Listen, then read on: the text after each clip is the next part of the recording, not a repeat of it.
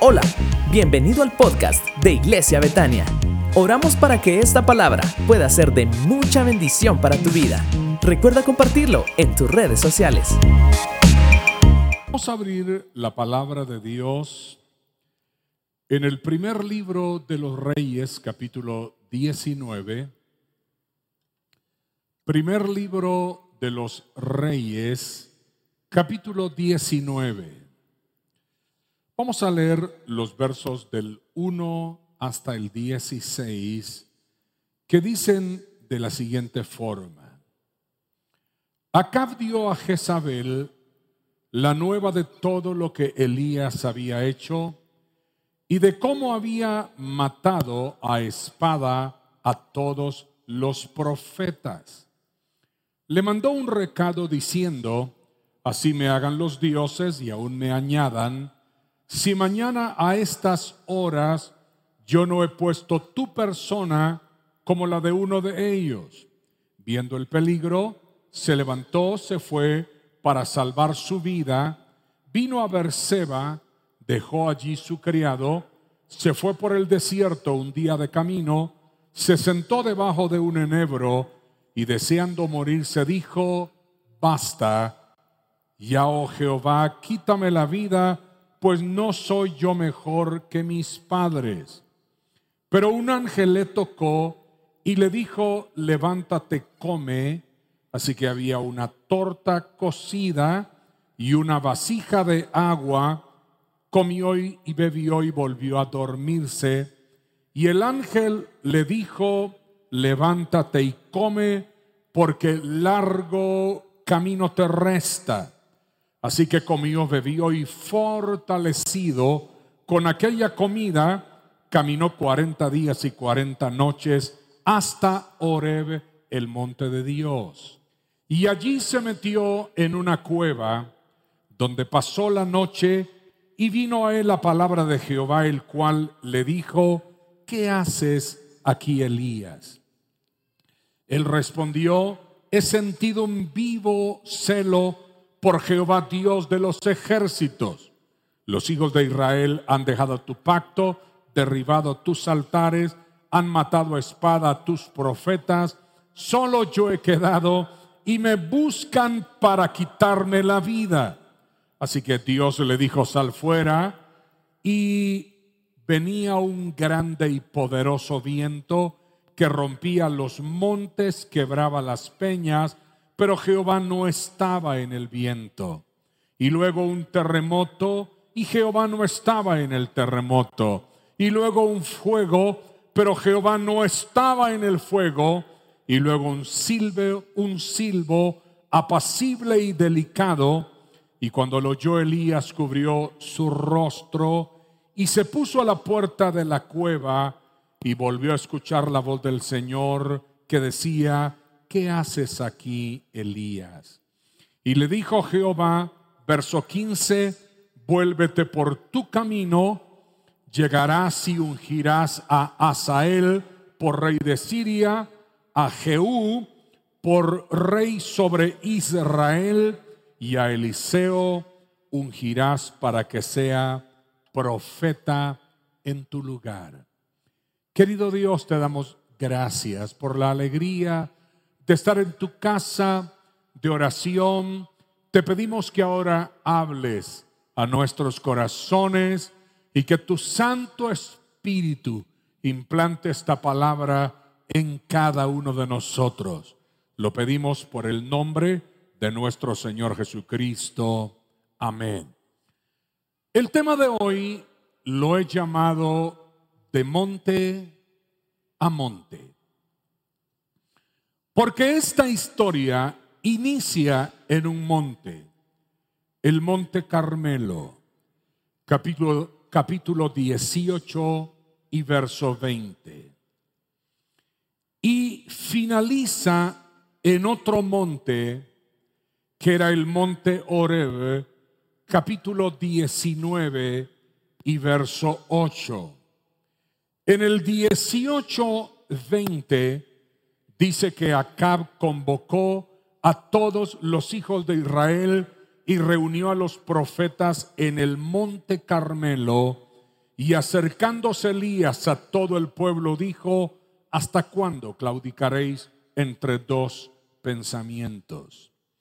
Y el capítulo 19 y verso 8 dice, caminó 40 días y 40 noches hasta Oreb, el monte de Dios. Elías partió del Carmelo, donde el fuego de Dios había caído, consumiendo el holocausto y luego degollando a los profetas falsos de Baal. Pero después de las amenazas de Jezabel, antes de llegar al otro monte, que era el monte Oreb, Elías pasó por el desierto. Cuando la escritura habla de este profeta, en el capítulo 17 y verso 1, dice, entonces Elías Tisbita, que era de los moradores de Galad, dijo a Acab, vive Jehová Dios de Israel en cuya presencia estoy, que no habrá lluvia ni rocío en estos años, sino por mi palabra. La Biblia no describe mayor cosa de Elías, solo menciona que pertenecía a la casa profética de Israel, que probablemente era de un lugar llamado Tisba, que no hay mayor registro histórico porque dice Elías Tisbita, y aparece dando un mensaje profético sobre la sequía que vendría. Elías es una imagen difícil de definir porque detrás de esa imagen se escondía un profeta poderoso que tenía una apariencia distinta a lo común. En el libro segundo de los Reyes, capítulo 1 y verso 8, dice, ellos le respondieron, un varón que tenía vestido de pelo y ceñía sus lomos con un cinturón de cuero. Entonces él dijo, es Elías Tisbita. Todos hoy, cuando presenciamos el proyecto de los legendarios y del REC, observamos a todos estos caballeros parados aquí al frente con una camisa anaranjada como esta y con una gorra que los define como legendarios. Pero Elías tenía una apariencia totalmente fuera de lo común en su época. Un hombre vestido de pieles con un cinturón de cuero. Creo que algo muy importante es comprender que todos los seres humanos somos distintos, que no podemos juzgarnos unos a otros por nuestra apariencia y que lo que realmente importa es encontrarnos con Dios. En el capítulo 23 del Evangelio, según San Mateo y verso 5, cuando nuestro Señor Jesucristo habló sobre los fariseos de su época, los llamó a los fariseos hipócritas. Y dice ahí la escritura que les dijo, fariseos que alargáis vuestros flecos de vuestros mantos.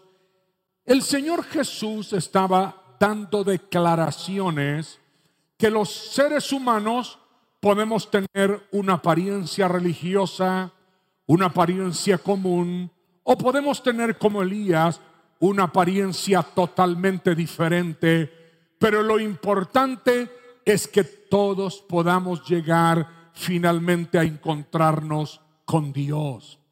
El propósito de este programa de legendarios es precisamente para eso, para que todos podamos tener, me estoy refiriendo a los varones, un encuentro más profundo y personal con Dios.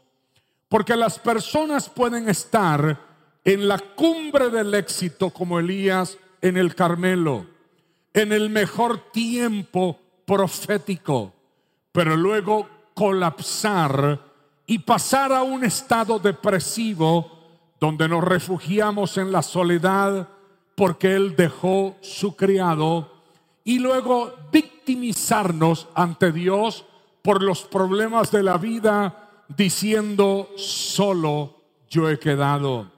Y aún llegar hasta el punto de desear la muerte y agobiados por las culpas, señalar, porque yo no soy mejor que mis padres. Regularmente, queridos hermanos, la vida es un largo camino que resta, donde lo que tenemos que hacer es aprender a depender de Dios, porque su provisión y dirección siempre estará presente. No importa cuál sea la situación más difícil por la que tú estás pasando, a sus ángeles mandará acerca de ti. Siempre habrá un pan a tu cabecera y una vasija de agua, porque el buen Dios del cielo nunca te dejará ni te desamparará. Alguien que pueda creer esto y que diga, gloria a Dios. Su provisión y dirección siempre estará contigo. Sin embargo, tenemos que reconocer que hay momentos donde Dios nos lleva al límite con nuestras fuerzas para luego tomarlas de Él. Eso es lo que pasa regularmente en los REC, en estos retos extremos de carácter. La idea es llevar a los hombres hasta un punto donde sus fuerzas parece que ya no dan, pero ahí es donde tomamos las fuerzas del Dios Todopoderoso. Porque la intención de Dios es quebrantarnos, porque como dice Pablo en el capítulo 12 de la segunda carta a los Corintios y verso 9, dice que el poder de Dios se perfecciona en la debilidad. Y luego dice la escritura en el verso 10, por lo cual por amor a Cristo me gozo en las debilidades, en afrentas, en necesidades, en persecuciones y en angustias, porque cuando soy débil en mis propias fuerzas, entonces soy fuerte y poderoso en las fuerzas de Dios. Alguien que grite aleluya y que le dé un fuerte aplauso al Señor. Por eso fue que Elías caminó 40 días y 40 noches. Dios lo fortaleció, pero no cabe duda que después de esos 40 días y 40 noches, Elías había llegado hasta el límite y por eso se metió en una cueva.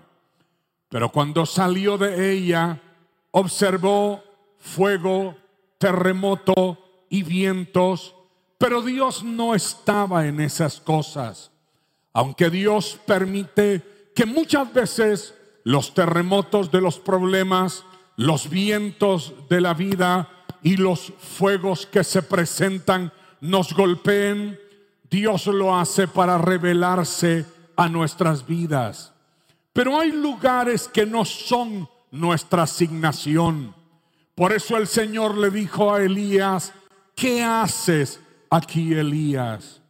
Muchas personas se refugian en su trabajo, se refugian en su profesión o se refugian en una relación porque allí se sienten seguros como Elías en aquella cueva. Pero el lugar donde nosotros tenemos que aprender a refugiarnos es en los brazos del Dios Todopoderoso. Alabado sea el nombre del Señor, porque Él nos saca de nuestra comodidad para impulsarnos a una nueva pasión y a una nueva visión. Ha llegado el tiempo que muchos se levanten el día de hoy para nuevas tareas y responsabilidades que Dios pondrá en su mañana. Alguien que le brinde un aplauso al Señor. Cuando fuimos a este rec en Florida, aunque muchos de los legendarios que pasaron al frente han ido a diferentes pistas, observé algo que probablemente fue lo que más me llamó la atención. Que los hombres, que los varones, aun cuando estén en el límite de su flaqueza, siempre sacan el coraje para algo más. No voy a entrar en detalles, eso usted lo tiene que descubrir por usted solo, mi distinguido hermano.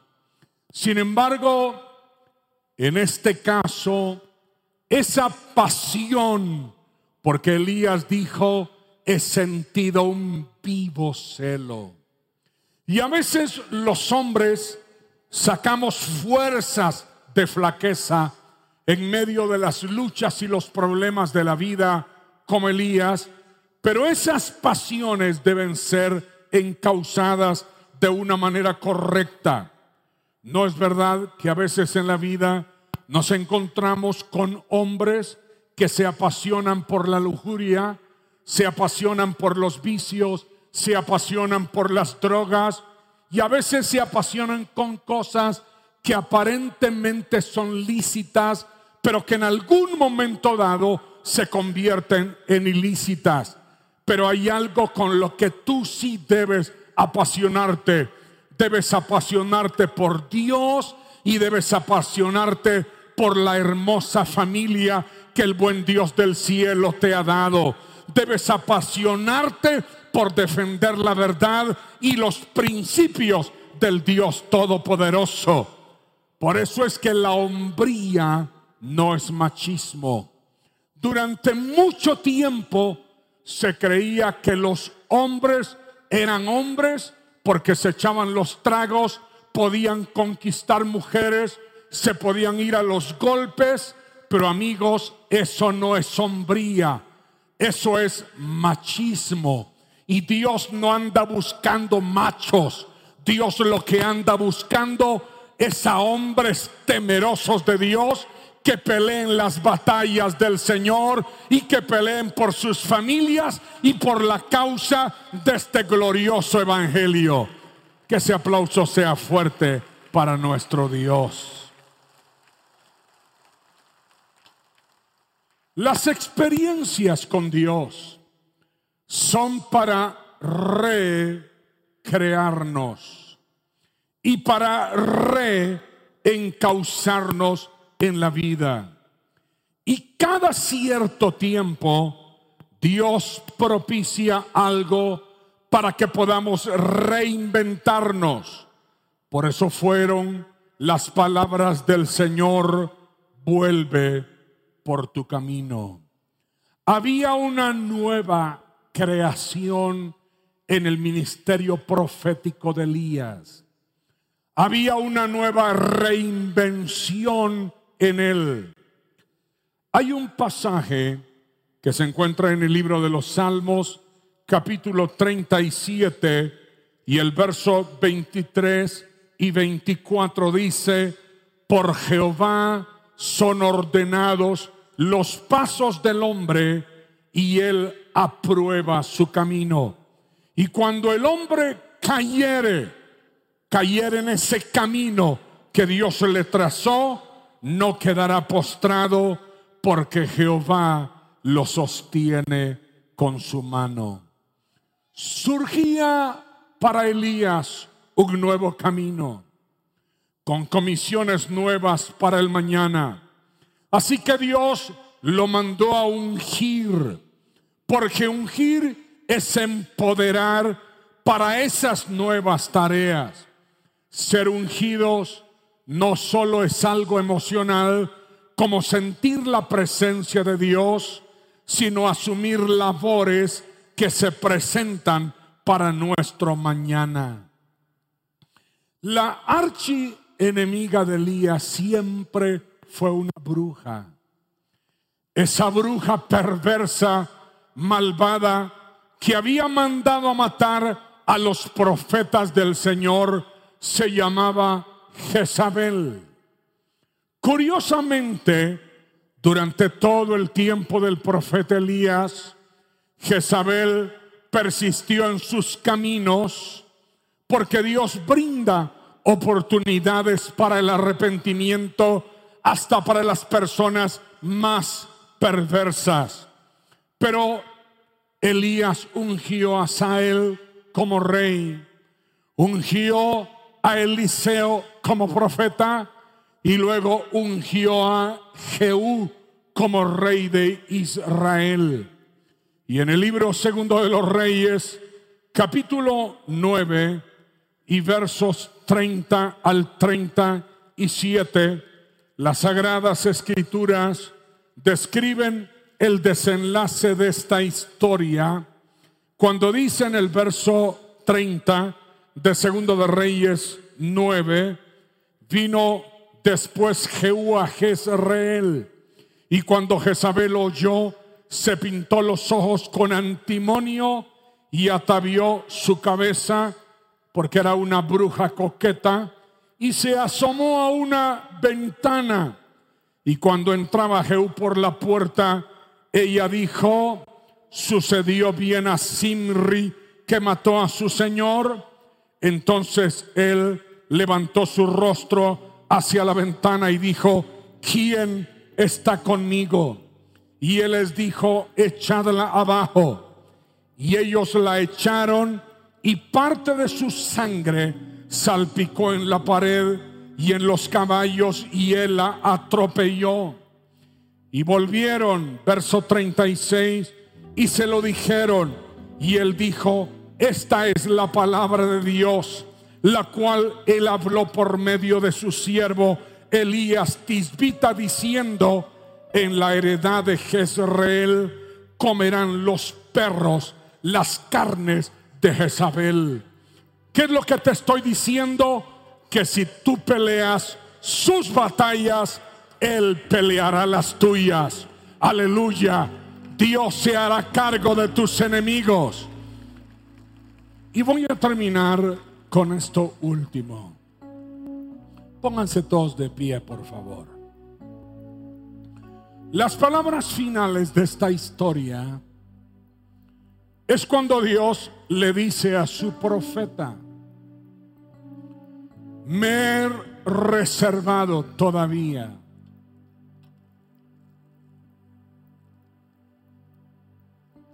siete mil. Primera de Reyes 19, 18. Yo haré que queden en Israel siete mil, cuyas rodillas no se doblaron ante Baal y cuyas bocas no lo besaron. Yo haré que queden Siempre los que quedan son los remanentes. Y los remanentes se conocen porque vuelven. No importa cuán duro difícil ha sido su camino, los remanentes siempre regresan. En el capítulo 10 del libro del profeta Isaías, y verso 21 dice, el remanente volverá, el remanente de Jacob volverá al Dios fuerte. Porque si tu pueblo, oh Israel, fuere como las arenas del mar, el remanente de él volverá. Este remanente al cual aludió el Señor al profeta Elías, había hecho dos cosas importantes. La primera, no habían doblado sus rodillas ante Baal. Y la segunda, no lo habían besado. Déjeme explicarle. Las rodillas dobladas significan someterse Pero este remanente nunca se sometió a Baal, ni a sus profetas, ni a un culto extraño, ni a la bruja Jezabel. He observado en los rex que llega un punto en el que se ponen de rodillas todos los legendarios. En Filipenses capítulo 2 y verso 10 y verso 11 hay una lectura hermosa que seguramente usted conoce. Y esta lectura dice, para que en el nombre de Jesús se doble toda rodilla de los que están en los cielos, en la tierra y debajo de la tierra, y toda lengua confiese que Jesucristo es el Señor para la gloria de Dios Padre. ¿Por qué Dios nos lleva a estos momentos de confrontamiento y de quebrantamiento en la vida? La respuesta es simple, para que nuestras rodillas no se doblen ante Baal, sino se doblen solo ante el Señor. Llegará un día en que toda rodilla se doblará y toda lengua confesará que Jesucristo es el Señor para gloria de Dios Padre. Y luego Dios le dijo al profeta, cuyas rodillas no se doblaron, ni sus bocas lo besaron.